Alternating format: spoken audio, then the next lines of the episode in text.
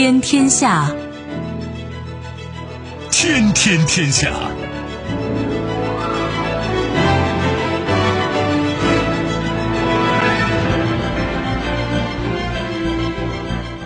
历史穿行者，新闻摆渡人。听众朋友，大家好，您正在关注收听的是《天天天下》节目，我是夏萌，和我一起陪伴各位的还有本节目评论员重阳。世界纷繁复杂，新闻随时发生。今天的节目您将听到：前所未有，日本2022年下半年电子设备贸易现逆差。纠结如此，马克龙称希望击败而非彻底击垮俄罗斯。徒增笑柄，德国外长称普京需要360度转变，梅德韦杰夫嘲讽那就是保持不变。玄机何在？以色列抗议代表团被逐出非盟会场，称非盟受伊朗控制。稍后会一一道来。收听节目，您可以使用手机，欢迎使用计时客户端，也可以选择蜻蜓 FM 或者是企鹅 FM，搜索“天天天下”就可以收听我们的节目以及其他相关内容。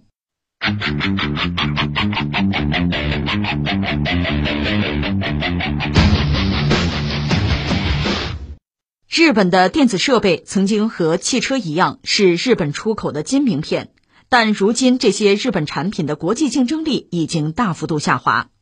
据媒体报道，在二零二二年下半年，也就是七至十二月份，日本电视机、手机等电子设备出口额减去进口额的贸易收支为八百一十二亿日元，约合人民币四十二亿元逆差。这是日本自1988年以现行方式进行统计以来，首次在半年报中出现电子设备贸易逆差。对于出现这种现象的原因，媒体分析称，这包括日本产品的国际竞争力下降，以及生产不断向海外转移。电子设备曾和汽车并列为出口产业的明星，上世纪九十年代每年创造近八万亿日元的贸易顺差。但如今行业巨变，这次电子设备贸易逆差也说明了行业的变化。呃，这个事儿应该说是标志性时刻、标志性事件嘛，因为我们知道这个邻居日本吧，它的传统两个很重要的支柱，一个是汽车。不管是整车还是零部件，再就是电子产品了。我小时候那正是这个日货大行其道的时候。你比如说那个所谓随身听，这个今天年轻的朋友知道都不知道是吧？随身听是一种呃使用录音磁带的一种播放器，什么松下呀、三洋啊，也有普及的，也有相对比较高端的，是别在腰上一个小盒子就能听歌，塞着耳塞听歌啊，那很时髦的。不但是在中国时髦，在欧美也时髦，那是人家日本电子产品的高光时刻。当然不止这个东西了，那时候日本生产的各种各样的电子产品，就家用电器我们熟悉的，比如说呃收录机啊、录像机、摄像机，包括电子表等等等等，计算器非常多，而且呃一个是外观非常精巧，而且性能也非常可靠。有那么一个阶段，当然我们知道今天呢，一说日本很多企业不是造假吗？数据造假，一说十几年、几十年是。但是我们不能否认，日本的企业、日本的产品啊产业曾经有一个高光时刻。但是现在问题来了，现在说它这个电子产品现在等于说是逆差嘛，这是它的优势产业，应该是出口创汇啊。当然，并不是说国外的东西它就不买就不用，但总的来说应该是顺差。但现在是逆差了，这事儿怎么解释？我觉得几点吧。一个呢，替日本人解释一下，就是它产业空心化的问题，或者说。它有大量的这个生产线搬到国外的问题，这个我们都懂都知道，对吧？一般来说，你资本啊、生产线肯定是往哪儿去呢？就是成本低，包括人工成本低，肯定往这个地方走。正是因为同样的道理呢，就比如美国，它制造业早就空心化了嘛，它搬出来了嘛。所以你比如苹果手机，苹果手机那是美国挣钱啊，挣大头啊，但是它真正的一些零部件的生产采购，可能在日本买买些零部件，然后在中国组装，这个成机是在中国制造的。而且呢，就是你比如投送到世界市场，这算中国的出口，这个账记在中国身上，中国出口。但是实际上我们并挣不了多少钱，挣点辛苦钱，大头不在我们这儿，这是实话。另外，德国你比如巴斯夫，呃，在中国投资设厂，那么很多产品又回销到德国，等于他把生产啊，把工厂搬到中国，那么产品呢还是德国人用，可是数字上显示那是中国向德国出口啊。你说他干嘛搬过来？那说明中国这个营商环境好啊。总的来说成本低呀，这样它产品盈利会更多吗？对吧？彼此之间这个顺逆差可就有变化呀。这个我们要看到，就是说日本很多电子产品的生产不是在国内了，在国外，比如在中国呀，在东南亚呀，或者在其他什么地方吧，最终导致从数据上看，它居然逆差了。但实际上这并不等于它没赚钱，这是一个我们要说的。那你说这是真相吗？当然不是，或者叫不完全是。如果这就是真相，那关注这干嘛呀？这我们早就知道啊。实际情况不只是这样，有一个问题。一般说来，日本电子产业贸易的这个顺差啊，从上个世纪八十年代末开始就出现波动，这个顺差就不那么保险了，有可能有逆差就开始波动。八九年以后，日本的资产价格是急剧下降，企业的资产负债表迅速恶化。什么意思呢？就是企业呢能盈利，但是你挣的这个钱，你的利润呢得还债，这个钱其实很有用的。按说应该是投入到研发啊，扩大再生产呢，而这个时期又是消费类电子产品大量这个新技术迭代升级一个重要的窗口期，就是你能不能踩到点，赶上赶不上。坦率说，他们就没赶上，一步赶不上，步步赶不上，所以逐渐的到今天，你看，我们就说手机这个东西吧，有没有日本特别好、特别著名的品牌？其实没有了。一个是手机的全球产业链里，日本还占据着重要的位置。从什么摄像头啊，到内部的一些元器件、零部件、一些子系统，人家还在生产，但整机确实谈不上，没有太像样的品牌。就是有一道钱，他就挣不到了，而且很重要的这道钱。手机只是一个简单的例子，还有其他很多东西。所以实际上，日本在这个电子产品，特别消费类电子产品，在这个领域已经落后了，发展滞后。这确实是一个大浪淘沙的过程。所以刚才我们讲的，比如日本把生产线搬到国外去，这导致从数据上讲，那它出口就不可能那么强劲了，甚至进口还多呢，它自己也得用啊。是，这绝对是一个因素，这个因素绝对不能忽略。但是问题不简单在这儿，而在我们刚才说的第二点，就日本在电子产品这个领域的发展实际上出了问题。这个问题呢，有的时候你的功夫在室外嘛，你还不能在它这个领域、这个行业内部来找。就是说，日本在全球的。产业链、供应链里边的那个位置，日本经济的特点，包括甚至日本的老龄化，这些都是因素，都是影响。总之，日本呢，它的货币政策、财政政策，它的高负债，因为日本负债百分之二百以上的，比美国可厉害多了。只不过美国的 GDP 盘子规模太大，所以是天量嘛，到三十一点五万亿了，现在已经啊负债。日本绝对值没它那么多，但是你要按比率超过 GDP，绝对超过百分之二百的，这是日本。那么企业负债率也高。所以挣点钱得还债啊，他就没有办法投入到新产品的研发啊、生产线的扩大，那就做不大了，自己把自己困死。另外，我们知道从这个八八八九年到现在这几十年吧，就是电子产品这个领域突飞猛进啊，有摩尔定律还记得吧？两年翻番嘛，所以他一旦赶不上，这个麻烦非常大。到现在出现这个局面，其实既是意料之中，又是一个对他的电子产品这个领域的一个。甚至带有寿终正寝式的一个警告了。那我们感慨几句吧，感慨几句什么呢？日本这个国家理论上我们是比较熟悉的邻居嘛。你看他明治维新，然后成了殖民者呀，列强俱乐部里边的一个成员，对朝鲜下手，跟大清国打仗，打败大清国，还打败了沙俄，是吧？列强俱乐部的成员，他通过打仗谋取战争的红利，一直到一九四一年太平洋战争，他主动的攻击美国太平洋舰队的这个基地，就是珍珠港。很多人觉得他疯了，因为日本人也不傻嘛，谁傻呀？就日本的国力，日本的钢铁产量和美国是没法比的，就你绝对是一个弱势。在这个状况下，你为什么要打美国人？为什么要惹他？可不可以不打？实际的情况是什么呢？是日美当时在一个剧烈的博弈之中，日本在一九三一年就占了中国东北嘛，就打这个侵略战争啊。他本土没什么资源，所以他得进口。从美国进口什么呢？钢铁得进口吧，石油得进口吧，这是打仗最重要的物资了。别的还不说啊，那美国把它拿捏住了，把它国库基本上榨干，榨干，那日本人掏不出钱来了。那这时候美国一抹脸，来，我主持一下正义啊，你那占中国的领土，你该退得退啊。另外，这个一系列的条件，你不答应我就禁运了啊，开始玩这个。所以日本被美国等于说把这个绞索啊勒到脖子上越来越紧，你要不就所谓叫认怂啊。按美国人说的办，那你这么多年占的便宜可都没了，而且国家是一穷二白啊！如果你不听，那美国人就绞死你，因为日本没什么资源能源嘛，所以想奋起一搏，这不是山本五十六就提出了把美国太平洋舰队先干掉，打个一年半载，我能坚持，就是逼着美国人能谈判，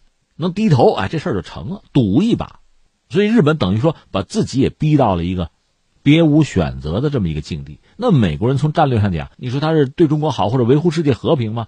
首先是打掉自己最主要的竞争者，在太平洋上这个挑战者，这是人家的国家意志，是人家的国家利益和战略。到二战结束以后，日本经济很快就崛起了。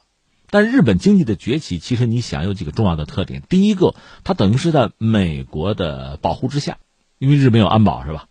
他其实不用怎么发展军事啊，一门心思搞经济就行。另外，他是在美国安排的全球的这个产业布局之中，他吃一点因为他的能源啊，他的资源依然是没有的，所以你必须加入国际分工。全球化对日本这样的国家尤其重要。那么你看，传统西方经济学理论讲比较优势，其实日本没什么比较优势啊。可是人家很多东西做的不错，纺织品、什么钢铁、汽车、半导体做的都不错。这个不错，我们必须说日本人当年是很勤奋的，呃，另外也很聪明的。再就是他和美国关系很好，美国给他安排的位置让他能吃上肉，所以翻回来一个他不敢得罪美国，在各方面都不敢。第二呢，美国也打了几轮贸易战呀，涉及到纺织啊、钢铁、汽车、半导体都修理他了。但这不叫贸易战，为什么呢？日本就没还手，就躺平是吧？逆来顺受，为什么？他惹不起美国，还不只是军力的问题，就是整个在产业链的布局上，人家给你放到这个位置，你才吃上肉喝上汤。你要反抗的话，这东西就没有。实际上，他们的关系是这么一个关系。即使在今天，你说日本有没有自主意识？那日本右翼政客多了。对美国恨得牙根痒痒的多了，但是你敢惹吗？不敢惹，原因也是在这儿，在全球的这个产业链这个安排原有的秩序之中，你有你的位置，这个位置保证你肯定呃至少有口汤喝吧。但是呢，你要想超越美国，比如汽车或者半导体，你有这个想法，美国肯定往死里打。韩国的半导体不就是因为美国打压日本才得了这块肉吗？所以你看，日本实际上今天是一个发达国家哈。我们说了，人家确实也勤奋，也认真，但是有大背景、大前提。一个呢，这个全球化这不能少，它没有能源资源，没有全球化，哪有它的机会啊？另外，和美国这个特殊的关系摆在这儿，这些东西都不是他能掌控的。所以，甚至你说西方经济学讲比较优势，那日本没什么比较优势。那你说他造汽车，他的比较优势是什么？他无外乎就是有点聪明。看准了能源危机之后，大家需要什么呢？就是节省能源、省油的车。他把这个东西做出来，然后就挣了一道钱。但是你想，人呢，智慧差不了太多。你能想到，我也能想到，只不过你早了一步。你挣这第一道钱，第二道钱我来挣啊，我成本比你还低。所以他的这些优势吧，并不是永久能够保持。在电子产品方面也是这个样子。原来呢，有一个位置，这还是美国人给的。另外呢，他有他自己的聪明才智，就挣到钱了。可你忘了现在是什么时候？现在是百年未有之大变局。这个变局说到底是什么？是技术的进步带来的，科技的发展。那么原有的格局逐渐的就不适应了。不要说日本，美国人都不适应了嘛。咱们就说芯片，美国人搞芯片法案，一方面确实是打压中国，担心中国超越，对吧？另一方面，美国有他的焦虑，这个焦虑很真实，就是他自己生产的芯片有限，最先进的芯片他还生产不了，他也担心被卡脖子呀。这是他真实的状况，他都这样，日本能好到哪去？所以在这个大变局之中，你看全球化逐渐停滞。那刚才我们讲，日本的产业发展依赖全球化的，它两头在外嘛。所以最后我想说什么呢？时至今日，哈，在百年未有之大变局，真正的国际政治的大玩家，还真得是大国。美国算一个，其实俄罗斯虽然说我说体制弱吧，经济差，但它大，它算一个。中国得算一个，十四亿人国内大市场内循环嘛。欧洲在一块欧盟可以算一个。你把德法英什么单拎出来，恐怕都够呛。日本也不算，也包括韩国这样的国家，原来在全球化布局之中就是美国为主，美国做主的那个布局之中有它一个位置。那现在这个格局在变化呀，它的位置说没可就没了。今天是半导体，明天说不定还有汽车呢。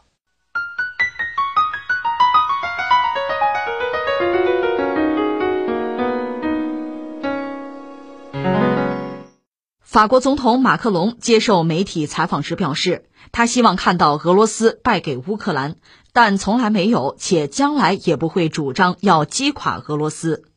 马克龙表示说：“我不像有些人那样认为，我们必须以彻底击垮俄罗斯为目标，在俄领土上攻击俄罗斯。这些人希望最重要的目标是要击垮俄罗斯，这从来都不是法国的立场，将来也不会是我们的立场。有媒体注意到，马克龙发表这番言论的大背景是，因为其在俄乌冲突上的观点，巴黎被认为所谓西方同盟中薄弱的一环。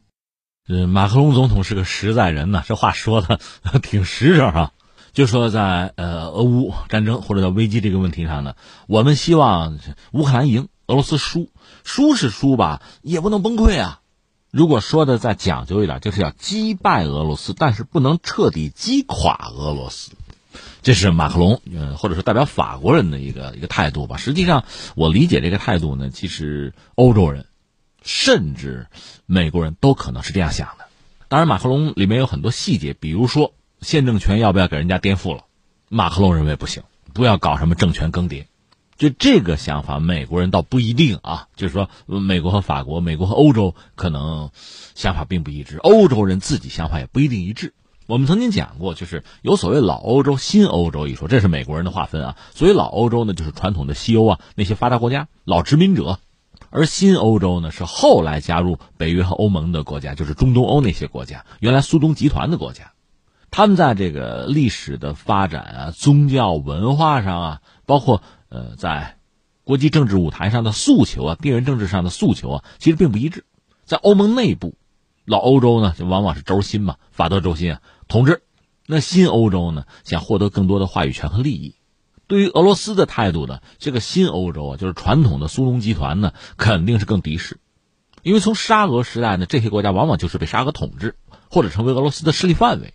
到冷战时候，那个苏东集团呢，苏联是老大哥，这些国家呢是其中的成员。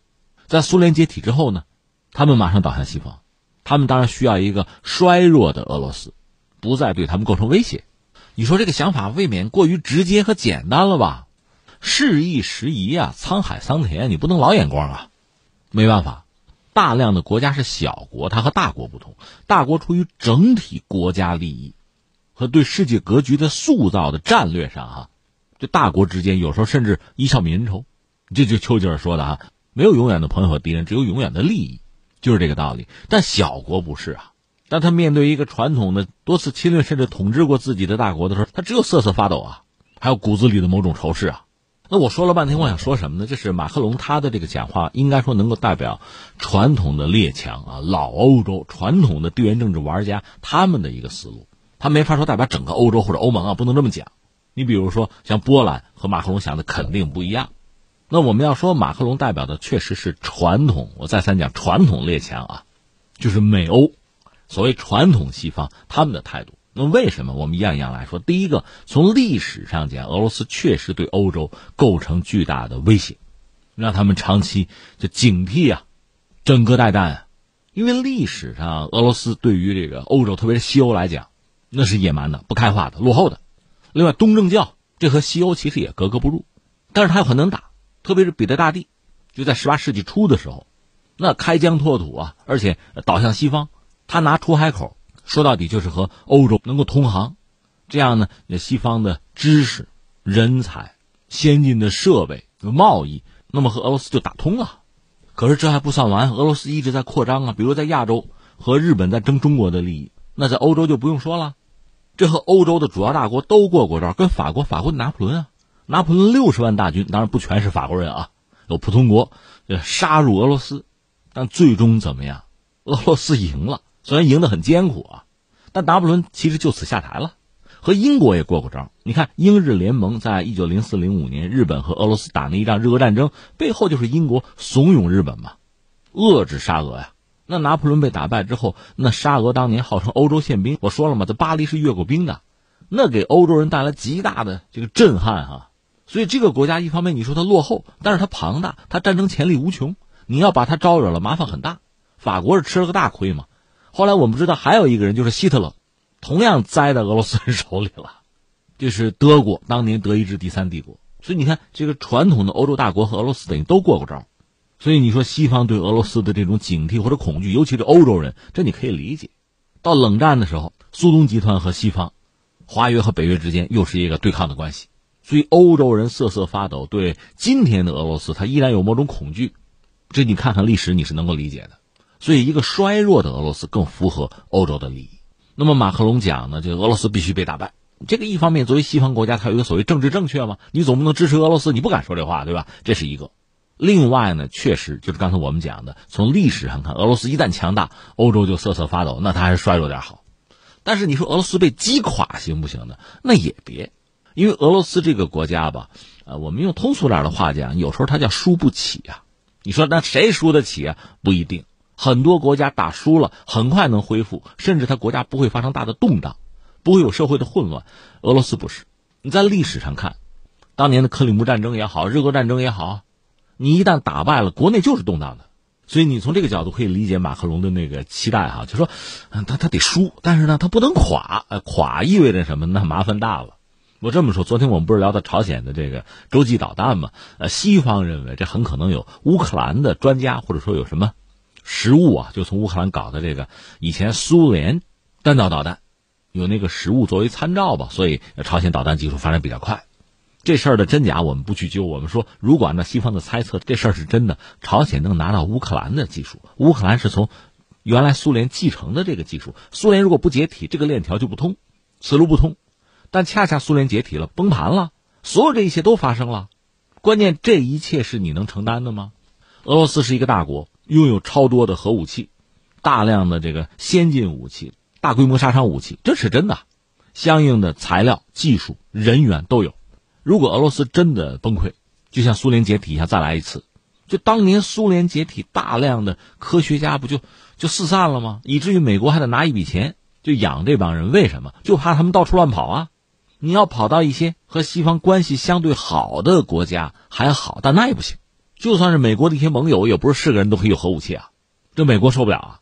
更何况，如果落到一些美国的敌人手里，或者恐怖主义手里，那意味着什么？因为美国还好吧，咱就说北美大陆啊，它离俄罗斯主要是隔着北极呗，隔着加拿大还远一点。那欧洲怎么办？所有这一切，还有大量的难民，俄罗斯可有一点四亿人哦，那你根本承担不了。所以我们从这个角度可以理解马克龙，确实俄罗斯不能赢，赢的话对我们威胁太大，对整个欧亚大陆啊地缘政治格局的影响太大。但他如果输了，其实也不能一输到底啊，不能垮呀。你包括法国，在我们看来，从版图上，甚至从 GDP 上也不是很大呀，他怎么承担得了？这个逻辑往下推一步，其实我们说普京本人呢，我们看他执掌俄罗斯这么多年嘛，他和西方的关系，从他来讲，其实他是比较温和的人。而在俄罗斯国内，基本上政治势力是三分天下的，他所代表呢是强力部门，啊，国家机器是他们来控制。另外还有什么呢？大俄罗斯主义啊，或者叫大斯拉夫主义啊，典型的就是那个杜金呢，那更狂热、更强硬啊。还有所谓自由派，相对是亲西方的，但是这些年所谓的自由派，基本上偃旗息鼓了。以前大家认为这个梅德韦杰夫。是自由派的一个代表人物，所以和普京在政见上是有不同的啊。但是现在你看梅德韦杰夫，他比普京还普京，说的话比普京还要狠。所以在这么一个状况下，如果西方推动所谓颜色革命在俄罗斯哈，我们就说如果还成功了，普京的政权被颠覆，那你难保上来的不是一个更强硬的对手，那更够你喝一壶的。还是那句话，美国毕竟离得远啊，那欧洲就在旁边，那怎么受得了？所以马克龙，我理解他说的是真心话，是实话，而且不单代表法国，代表老欧洲传统的西方列强，恐怕都是这个思路。其实美国又何尝能够例外？这仗打了一年啊，这次你看，包括在这个慕尼黑安全会议上，这大家的这个表述对俄罗斯依然是强硬啊。但是你看各国对乌克兰的态度，其实还是有些微妙的调整和变化，这个非常耐人寻味了。其实乌克兰还打得动吗？我们多次讲，算他的人，他有四千万人口吧。跑了将近一千万，就是难民啊，还有被俄罗斯组织啊公投入俄四周，也小一千万吧。那么剩下的人口不过两千来万，已经九轮征兵。那么在前线作战部队之中，女兵我们说打仗的女兵啊比例是很高的，有人讲在全球已经是最高的了。所以他的战争潜力也几乎被耗尽。另外，他现在基本上财政就是亏空的吧？西方国家这一年怎么得拿出几百个亿、五百个亿以上吧，来支撑他。有人说钱不是问题，西方毕竟拿得出来，发达国家嘛。关键是人怎么办？俄罗斯也好，西方也好，实际上都在避免就是俄罗斯和北约直接对撞。所以，北约的军队是不是直接参战啊？是不是直接去帮助乌克兰呢？如果你做这个事情的性质就完全不同了。如果北约对俄罗斯本土构成威胁的话，那什么都可能发生的。否则的话，双方打到现在恐怕都有精疲力尽之感。我也看一些学者算俄罗斯，就是说俄罗斯它现在就经济会变得很艰难。一个是油气呢，西方是限价，说到底他手里没钱。那你说发债呢？外债是没法发，没有人买。那内债呢？呃，俄罗斯大概三分之二的公众是没有储蓄习惯的，所以就说是什么毁家纾难哈，那能募集的钱也是有限的。那再无外乎就是动养老金啊，动这个公众的福利啊。那么俄罗斯公民吧，就百姓的这一块一直还是相对稳定的，包括医疗什么的哈，这也是这个国家稳定的基础。但是你要再动这一块，后果就不堪设想了。而且它是一次性的，你不可能永远动下去啊。所以双方都很难。既然都很难，其实现在是一个什么呢？是一个促和止战的机会。我记得前一阵儿，巴西总统卢拉不是跟美国总统拜登在那讲吗？我们不帮乌克兰，我们不援助他军火，但是我们可以拉着印度、拉着中国搞个和平俱乐部嘛，我们促和嘛，对吧？我们提方案嘛。那么中国，我们讲在这个月底之前也会官宣一份方案，一份文件吧，就是关于乌克兰问题政治解决，我们也有自己的一个考虑，这也可以看作是对世界和平的一个贡献嘛，而且它具有极其现实的意义。但是我说了，再好的方案，再好的想法，大家得配合呀。当事方要配合，这个当事方我们再三讲，乌克兰背后可站着西方呢。你不配合，你火上浇油，那再好的方案也没有意义。那我们得问一句：时机窗口到了吗？大家会配合吗？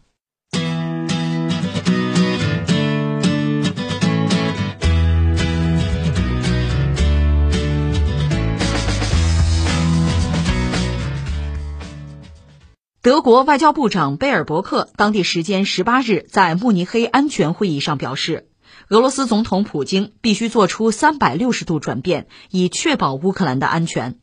就此，俄罗斯联邦安全会议副主席梅德韦杰夫当天嘲讽贝尔伯克是几何大师。他提醒，三百六十度转变意味着保持不变。梅德韦杰夫在推特上写道：“如此无知的人统治着欧洲，可真有趣。”安娜莱娜·贝尔伯克表示，如果莫斯科三百六十度转变立场，他会很高兴。也就是说，我们应该保持立场不变。毫无疑问，他是几何大师，事情就会是这样。我们将坚持自身立场。这个事儿吧，怎么说？我开个玩笑，可聊可不聊。呃，为什么说可聊可不聊？你说事儿多大吧？不是很大。就是德国的这个外长贝尔伯克嘛，说了一句话，这句话吧，引起广泛的嘲讽。他说什么？他说普京需要做一个三百六十度的改变。那三百六十度，你知道是吧？这圆周嘛，三百六十转一圈呗。那那你回来了呗。所以梅德韦杰夫，就俄罗斯方面那位前总统啊，也是前总理了，梅德韦杰夫，他也是统俄党的主席吧，就把这话点明了。那你就是让普京别动呗，就不需要改变吗？就这么件事儿。你说这也别笑话人家口误吧？谁还没个口误？问题在这儿，就是说谁口误都行。但是国家领导人不可以啊！这是什么场合？在这个慕尼黑的那个慕安会上，你想，贝尔伯克本身是外交部长，德国外长，他是东道主啊，各种发言，各种表态。呃，我就看大家评论他，一般讲就是这位，反正比较语无伦次，比较语无伦次。你说你这不是黑人家吗？不是，他自己就说的，就是他这次不是做了德国外长吗？他做德国外长之前，就是就任前就说了一句话，说我最大的优势是我没有外交经验，哎，我没有外交经验，所以有人讲这叫无知者无畏吧。所以你看这则新闻，如果我们说是没什么可聊的，就是说我理解这也是他一句叫口误吧，或者说那那。嗯，数学老师有点问题是吧？所以现在要急寻他的数学老师，这这数学怎么教的？三百六十度什么概念？你真不知道啊？呃，如果只是一个段子、一个笑话哈，说说就过去了，大家一笑了之哈。而且梅德韦杰夫已经对他进行了充分的嘲讽。但如果我们真要聊聊这个事儿，想挖点什么出来，倒也不是没有可聊的。那也说三点吧。第一点呢，我们讲讲这个人，贝尔伯克很年轻的，四十来岁啊。他是这样，他是。蹦床运动员出身，所以包括德国有些这个民众啊、网友嘲讽他，说是跳蹦床的。呃，这个我们没有任何就歧视某个特殊行业的人这个意思啊，只是说他确实是做这个运动嘛，运动员。然后他受伤退役，退役之后呢，人家读书了，在伦敦伦敦政治经济学院进修了一年，而且人家拿到文凭，你不能说人家没有读书啊。然后他在哪儿工作呢？就在欧盟。欧洲绿党的一个议员，他给人家当助理，地点在布鲁塞尔嘛。那么做了一段时间之后呢，应该说他得到了从政的一些经验吧，或者至少觉得自己这个看懂了一些东西吧。然后他又回到了德国，回到德国呢，他成为德国绿党的一个活跃分子。然后他三十多岁，三十三就成了德国议员，到三十七岁的时候呢，成了德国绿党的主席。注意，德国绿党是双主席，他是二分之一。到四十岁，成为德国的外交部长，所以这个履历确实还是还是让人艳羡和励志啊。呃，这是一个我们要说。然后他作为外长，德国很重要的一个就国家级的领导人了。他在舒尔茨的那个政府里面嘛，他是绿党成员嘛。坦率说，绿党和舒尔茨所在的社民党就不大对付，就政治理念就不一样，甚至经常抬杠。因为绿党实际上很多理念和谁和美国很接近。所以贝尔伯克从某种意义上讲，几乎是一个美国的代言人。呃，举个简单的例子吧，你比如像华为，对吧？对华为他就深恶痛绝啊，不能用这个，我们得跟他脱钩啊。当然这次他也很尴尬、很受伤，因为这次在德国慕尼黑召开的这个慕安会上，哈，里里外外用的就是华为的设备。说白了，德国目前用的华为它离不开。但是你比如前不久这个舒尔茨来中国访问，带着最主要德国那些呃经济界的领袖。他没有陪同，作为外长反而没有陪同。他经常去哪？去乌克兰。但德国现在确实也很分裂。你说主抓经济啊，抓外交啊，都是绿党。和舒尔茨呢，他不是一条心。大家看待问题的角度就认知就不一样。所以舒尔茨肯定希望和中国交好，因为德国经济怎么办？尤其是现在，我们前两天刚聊到德国的经济，它跟其他欧洲国家又不一样。一个呢，它经济确实比较发达。制造业很发达，甚至很尖端，是整个欧洲、欧盟的一个基础。其实如果没有德国，没有德国经济，没有德国当年的马克，那你说这个欧盟能搞起来吗？那就搞不起来了。当然，德国在这个欧盟扩张、东扩的过程之中，因为有更多的这个版图、人口啊、土地资源呀、市场啊，在这个过程中，其实德国经济做得更实，规模更大，得益更多。但是现在什么呢？叫三十年河东，三十年河西，到现在。他依赖的俄罗斯廉价能源没有了，所以德国经济也得转型，这本身就很痛苦，难以为继啊。所以德国很多的资本呢，或者生产线搬到美国去了，到中国的也有啊。但你都搬到美国去，那鸡蛋等于也放到一个篮子里了。人家美国就收割你呢，大家看的也很清楚。所以从德国来讲，愿意和中国交好，它是有道理的。中国是德国很重要的市场，德国高端制造业那个产品，中国是它重要的市场。或者我们这么讲，如果德国造不出那些好东西来，那我就买不到你那个东西了，买不到了，我就不是你的市场了，咱俩就形同陌路啊，你也就没有中国人的钱可挣了，这不明摆着的事情吗？所以舒尔茨有他的算计，这个不是说他喜不喜欢中国的问题，形势比人强。你说欧洲那些商界的领袖，德国那些企业家都爱中国吗？他爱中国的钱罢了，这是最基本的。有了这个基础，也许他会深爱中国，那是将来的事情啊。但是。利益就摆在这儿，德国的未来怎么办？问题就摆在这儿，十字路口，你选吧。人家贝尔伯克不着急啊。哎，当然我们要说，这次贝尔伯克在这个慕安会上涉及到这个中德关系，也算说了几句顺耳的话，这是真的。但是翻回来说，普京是吧？普京，你需要三百六十度的改变自己的立场，你转一圈啊，你转一圈不就回来了吗？所以这个我看德国有这个网友也评论说，我感到什么呀？我感到羞耻。丢人现眼是啊，德国是个什么国家？刚才制造业我们就不夸了，在历史上德国出了多少风云人物啊？大思想家、大哲学家、大科学家、大数学家，有的是啊，我就别列了，对吧？你都能说出不少来，所以大家纳闷，怎么怎么他成了德国外长？这很奇怪啊！德国没人了吗？哎，有意思就有意思在这儿了。第三，我们就说这个吧，就德国它有它的政治体制，我们讲这是人家内政，咱也别管。啊，也不用问，但是呢，他这个体制确实容易让贝尔伯克这样的人脱颖而出，啊，人人都有机会，你比如做科学家，我敢说他没机会；那做政治人物，他就有机会。这确实是德国的那个政治体制带来的一个结果呀。而且绿党我们讲过，它很特殊，很多欧洲国家都有绿党，就对环境很关注。我记得我上个世纪七十年代就知道有这个罗马俱乐部吧，罗马嘛，意大利嘛，就很多科学家是欧洲的科学家，出于对地球环境啊高度的关注，对人类未来的忧虑，开始研究环境问题。人类破坏环境啊，工业化损害环境啊，怎么修复啊？还有没有机会就探讨这些问题？就这些科学家对于人类、对于地球的这种使命感、责任感，其实我个人是非常尊敬的。甚至即使这些人说的话冒了，很多杞人忧天，那也值得尊敬。但那是科学家，只是科学家是不够的，最后要成为政治运动，要影响政府决策吗？然后这个绿党就出来了。其实，在当今世界上，很多和环境有关的 NGO 组织数量规模都很大的，还包括你看那个绿色和平。绿色和平其实最早啊是反核的，就是加拿大的一些学者吧，有个词叫公知嘛，啊，反对美国的核试验。人家甚至自己弄着小船到美国海上核试验的那个靶区，要么你炸死我，对吧？就是以自己的身体作为肉盾去阻止美国核试验，这也是很让人敬佩的。那后来呢？逐渐演化成绿色和平组织，就是环境问题，他们也高度的关注。那么绿党呢，在欧洲逐渐的就成为一个政治力量。但是你想，绿党本身它和其他所有的政党都不太一样，它考虑的是环境问题。那么环境问题往往超越国界，所以它的这种国家利益啊、国家意识其实不是那么强，或者是不能那么强。但是你在这个国家执政，那你就得考虑这个国家的利益了，这个国家的内政外交啊。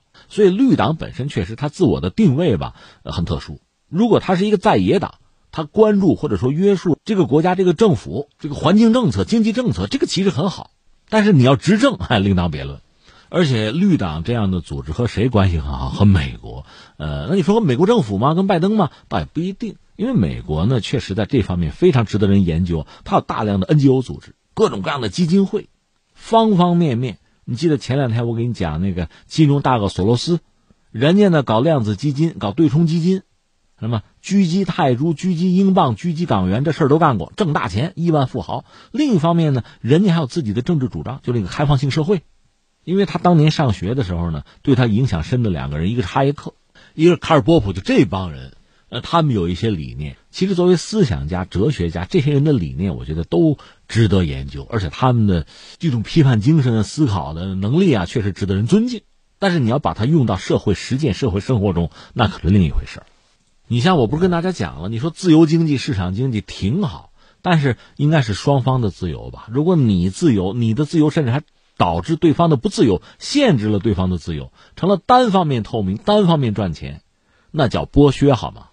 那这种自由开放的结果是什么？那就是你有赚钱的自由，对方没有保护自己利益的自由了。你说活该，谁让你没有呢？对，这叫弱肉强食，这就是丛林法则，这就是人类不文明，对吗？扯远了，扯回来。那么美国有大量的基金会，你像绿党呢，成为他们非常关注的对象。其实这是一个层面啊，拿环境环保这作为一个渠道，还有好多呢。其实你想，一个国家就是西式的这种这个政党制度啊，它党。越多，各种小党很细碎，那你要组成政府，往往是个联合政府，治国理政难度就特别大。那大家各个的想法，各个的利益啊，小党、小群体、小利益，你要整合在一起非常困难。而且这个时候，从外人来讲，要干预你、干涉你、渗透你就特别容易。德国其实就是这样，你看德国媒体不少，你不能说人家不发达，你仔细看德国媒体幕后老板，就真正入股哈控股的美国人。美国资本，所以很有意思。但这是人家内政，人家愿意，你管着吗？对吧？但是结果是什么，可想而知。所以贝尔伯克这样的人呢，有机会在德国的政坛成为领袖人物，外长吗？所以他当然也有资格、有平台说出让普京转三百六十度这样的话。只是这种话，不要说深思熟虑啊，连基本的常识都不尊重了，你说他能有什么效果吗？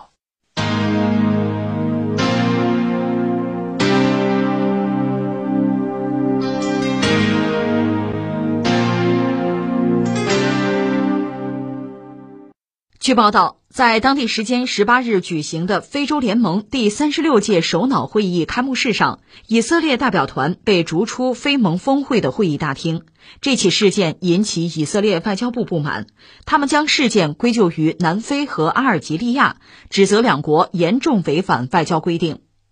以色列媒体发布的一段现场视频显示，在非盟峰会开幕式期间，安保人员来到以色列代表团面前，要求他们离开会场。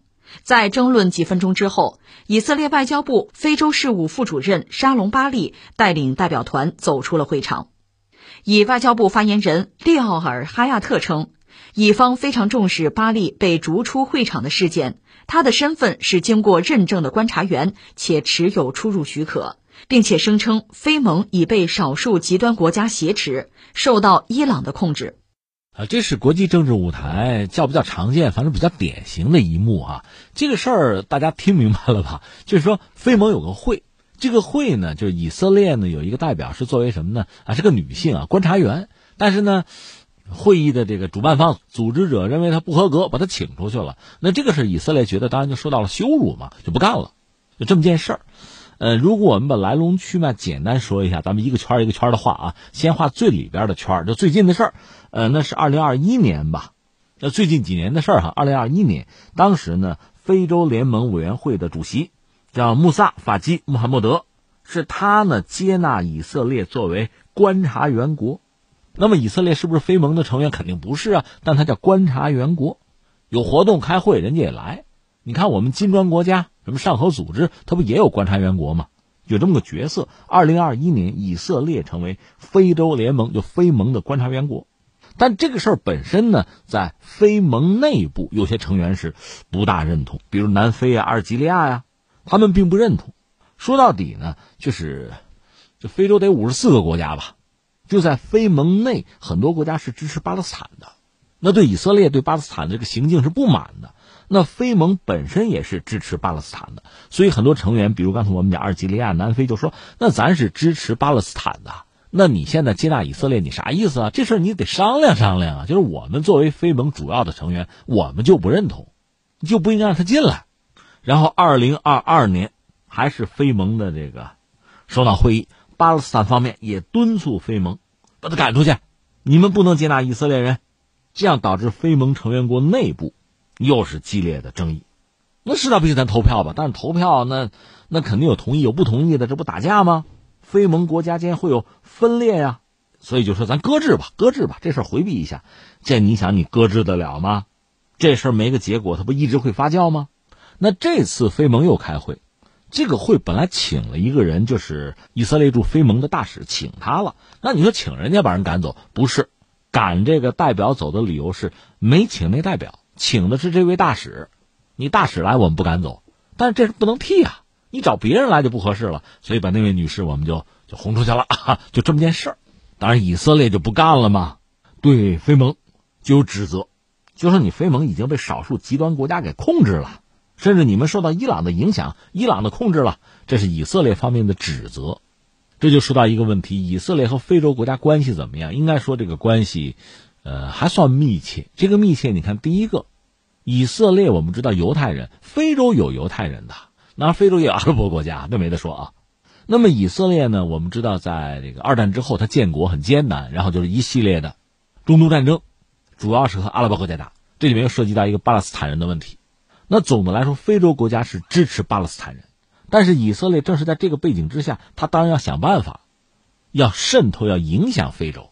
你说一说非洲大陆啊，资源也很丰富，人口也众多，当然经济给人印象是相对落后，但是确实是所谓必争之地。你知道很多大国在非洲啊这样那样的作为，彼此之间可能有争斗、有竞争。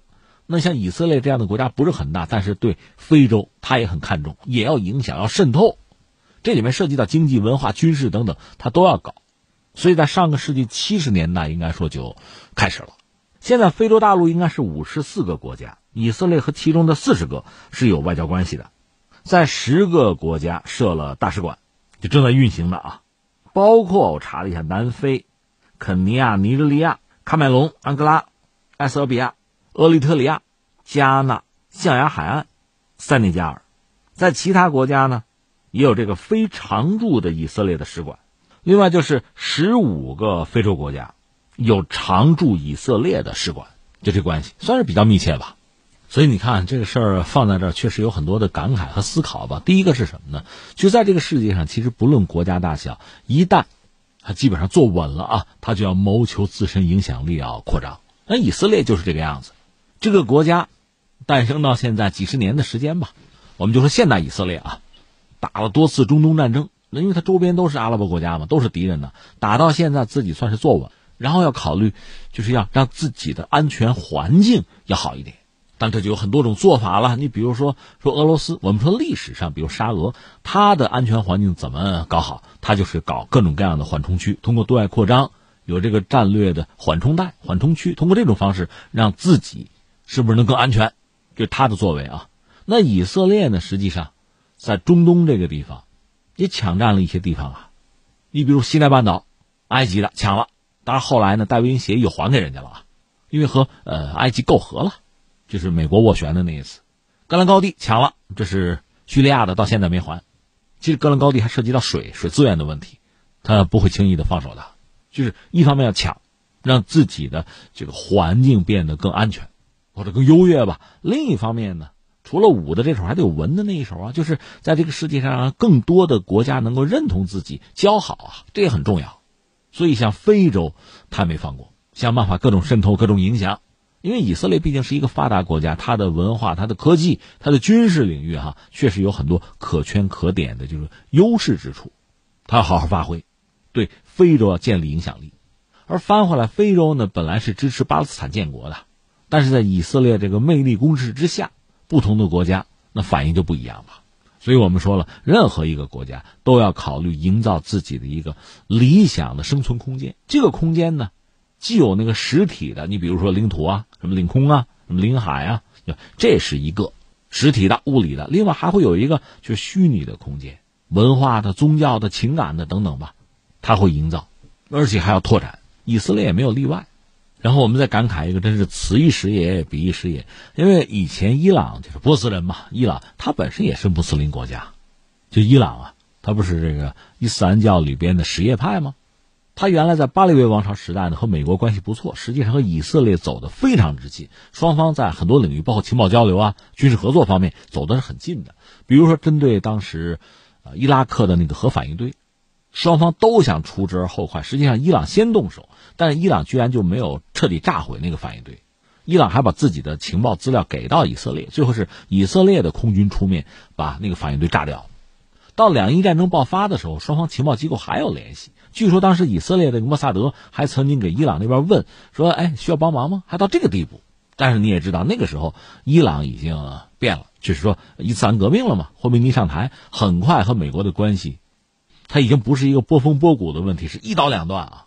以至于就是伊朗的民众如果想抗议美国哈，找这个美国大使馆没有，到英国大使馆门口抗议去，到这个地步，那以色列和伊朗的关系也就很快就发生根本性的转折，根本性的变化。这个不是贝尔伯克说普京什么三百六十度，这是一百八十度改变，这是肯定的。而且最近这些年，伊朗和以色列之间的这个博弈啊，明争暗斗啊，伊朗似乎吃了不少亏。目前我们看到爆料，就是自己的核科学家被狙杀呀，自己国内的一些重要的核设施、军事设施被炸呀。特别是最近，在这个伊朗向俄罗斯提供无人机之后，说是以色列出手轰炸了伊朗多处的军火库。那伊朗呢？一个是可能没有证据，二是苦于没有特别合适的报复的方式吧，就咬着牙没吭声。但是双方的关系呢，由此可见一般。所以这次以色列似乎是在外交上，在非盟碰了钉子，马上指责非盟被伊朗控制了啊。那是不是伊朗控制我们不好讲，但实际上目前非盟里边一些国家，就南非什么的、阿尔及利亚什么的，他们还是因为，呃，巴勒斯坦问题，不认同以色列的做法，甚至针对以色列提出批判。这个是以色列其实看得很清楚，但是恐怕又无法回避，也无法改变。因为目前以色列我们知道，这个内塔尼亚胡他现在这个政府是极右，前所未有的极右，对巴勒斯坦人或者说对约旦河西岸那个居民点这个政策前所未有的强硬，那么巴勒斯坦人呢，也就前所未有的遇到巨大的压力和伤害，那反弹也会更大。那么在国际社会对巴勒斯坦人的声援，想必也会更多。所以，非盟做出这样的这个举动吧，其实也不会让人觉得多么意外。另外，就是非洲国家内部恐怕也有矛盾，这个很像欧盟。欧盟本身作为一个组织吧，和某些欧盟国家，你比如前两天说和波兰这不打官司吗？和匈牙利这就是有矛盾的。另外，这个盟的内部成员之间也是有矛盾的，这都是很现实的情况。